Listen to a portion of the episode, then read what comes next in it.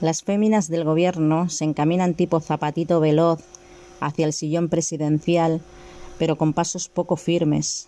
Los hombres del gobierno, en cambio, totalmente descalzos, a gatas, encima de cojines mullidos, cuidando y midiendo el espacio para no salirse de la zona de confort. Hola, soy Yaque, bienvenidos a mi podcast. No es malo que la mujer decida ponerse los pantalones que el hombre no llena. Lo malo es que lo hagan intentando convencernos de que la talla 42 es la de ellas, cuando todos sabemos que usan una 36. Primero, no intentes convencer a nadie, porque ya lo dijo Saramago, el trabajo de convencer es una falta de respeto, un intento de colonización del otro. ¿Y por qué digo esto? Pues porque si tratas de hacerme creer que es mejor Ayuso por hacer deporte en chándal, que Sánchez por usar el Falcon para viajes no permitidos, primero te pregunto si tú acostumbras a hacer deporte en traje de Versace. Segundo, ¿sabes cuál es, tienes idea de cuál es el salario de los políticos? ¿Sabes que la patrona de los bares, Santa Isabel del Zurito, salvaguarda de los propietarios, gana más que Falcon Presi? y aunque así sea, son dos enormes sueldos financiados en su totalidad con nuestros impuestos, los que suben a velocidad de crucero, igual que el Falcon, siendo los causantes de nuestra pobreza. Y con todo y eso sigues venerando a Santa Isabel del Zurito, ya que tu única preocupación era que abriera los bares, y lo ha hecho.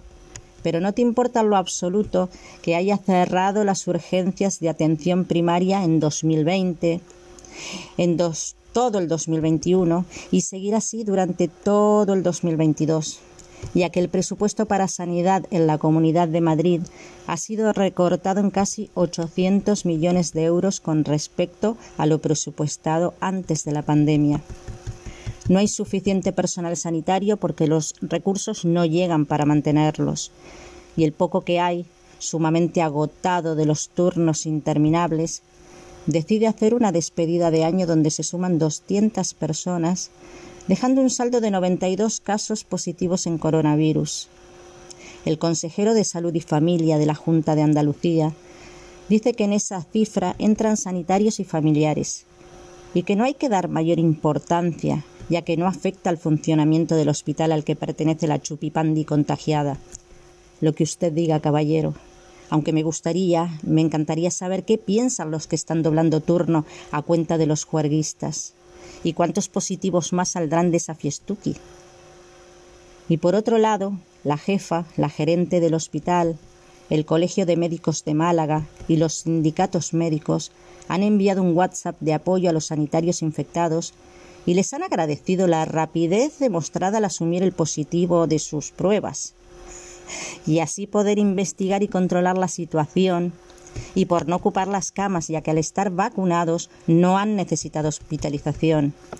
Tres hurras por los supercontagiadores de Sanidadlandia, que han pasado totalmente de las recomendaciones que ellos mismos nos dan a los demás, y aunque estén vacunados, contagian igualmente. Pero ¿qué les voy a contar que no sepan? No es más que sentido común, yo tomo pastillas para controlar la tensión y no por ello me hincho a comer sal. Y no soy sanitario. Y llegas tú también, al igual que nuestros dirigentes, intentas manipularme para que crean tu ideología circunstancial, que cambia según mejor postor, insultando mi inteligencia. No hay peor ciego que el que no quiere ver. Pero claro, habiendo sobres de por medio, algunos no reconocen ni a su madre.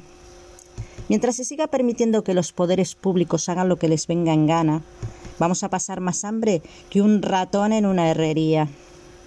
Se dice que Dios los cría y ellos se juntan. Pues bien, desde que la fiscal general del Estado llegara para ocupar su puesto concedido por el Rey, propuesto por el Gobierno y aprobado en el Consejo General del Poder Judicial, no han parado de suceder nombramientos de fiscales pertenecientes a la Unión Progresista de Fiscales, de donde también fue miembro la fiscal general, la que recientemente ha enchufado la Fiscalía a las esposas de sus dos hombres de confianza. Y aquí paz y después gloria. Y ni el rey, ni el Gobierno, ni el Consejo General del Poder Judicial, tienen un poquito de vergüenza y destituyen a esta señora que no hace otra cosa que favorecer a sus amiguetes pasándose por el arco de triunfo la constitución que ella ha jurado guardar y hacer guardar.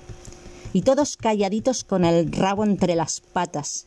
Y no digo que son el mismo perro con diferente collar, porque amo demasiado a los perros como para compararlos con semejantes sanguijuelas la vicepresidenta segunda del Gobierno, también ministra de Trabajo, la socia del Gobierno, prepara hurtadillas un encuentro con el Papa del que por muy poco casi no nos enteramos, a pesar de que, como siempre, antes, durante y después, se haya vuelto a pasar por la caja del Estado. ¿A qué ha ido? A tratar de negociar algún tipo de ayuda para los más desfavorecidos en el mundo por parte de la inconmensurable riqueza del Vaticano, a tratar de entender por qué el máximo pontífice ha restado importancia a los abusos sexuales cometidos hace años dentro de la Iglesia Católica. ¿En serio hay personas, que, personas católicas que justifican esas palabras y esos actos repugnantes? Definitivamente algunos comen santo y defecan diablo. Y como a la buena señora no le importa, se basta el Vaticano para estar 40 minutos con el Papa y regalarle una bufanda. ¿Cuánto nos ha costado ese viaje? Si la señora Díaz tenía ganas de viajar, lo que podía haber hecho es darse un paseo por las oficinas, por las oficinas del SEPE o lo que es lo mismo, el Servicio Público de Empleo Estatal, el organismo autónomo adscrito a su ministerio y comprobar de primera mano cuántas personas estamos desempleadas y el trato que recibimos por algunos de los funcionarios a los que ella y sus adjuntos otorgan el poder de decidir según estado de ánimo si nos aprueban las solicitudes de las ayudas pertinentes a cada caso o nos las deniegan. Esa señora debería de interesarse un poquito más por el buen funcionamiento de los organismos que tiene a su cargo y velar por los intereses de los trabajadores que, estando en activo o no, somos los que financiamos su espléndido modo de vivir. Me gustaría que dejara de malgastar los fondos del Estado y de jugar a ser vidente, que según cuenta a toro pasado, el 14 de febrero, de febrero del 2020 tuvo una premonición de pandemia donde vio que España era Italia, donde la pandemia azotaba con fuerza en, ese último país. Yo no sé, pero para mí que el Día de los Enamorados la confundió, porque ese mismo día en España habían dos casos confirmados y en Italia tres. Y de haber sido como ella dice que fue, si tenía información de lo que iba a suceder y que sucedió, pero no en el momento en que habla, sino después, un mes después, y decidió callarse, escudándose en que nadie le hizo caso, permitiendo el desastre, no sé cómo no investigan por prevaricación a ella y a todos los que supuestamente la tildaron de alarmista y miraron hacia otro lado, ocultando información que podría haber salvado muchas vidas. Y la ministra de Hacienda, otra, que parece del PP por aquello de vamos bien. Ellos van bien, porque cada día implantan una nueva ley para sacarnos los cuartos. Eso de que el dinero regalado en Navidad sea obligatorio declararlo, ¿se le ha ocurrido a ella solita? ¿O ha tenido la ayuda y el apoyo de sus colegas sanguijuelas? Lo que faltaba, tener que declarar los 20 euros que te regala la vecina para que puedas comer durante tres días. Son la vergüenza nacional. Ahora quieren todo digitalizado para que pymes y autónomos tengan que gastar en cajas registradoras inteligentes que no les permiten tocar su propio dinero.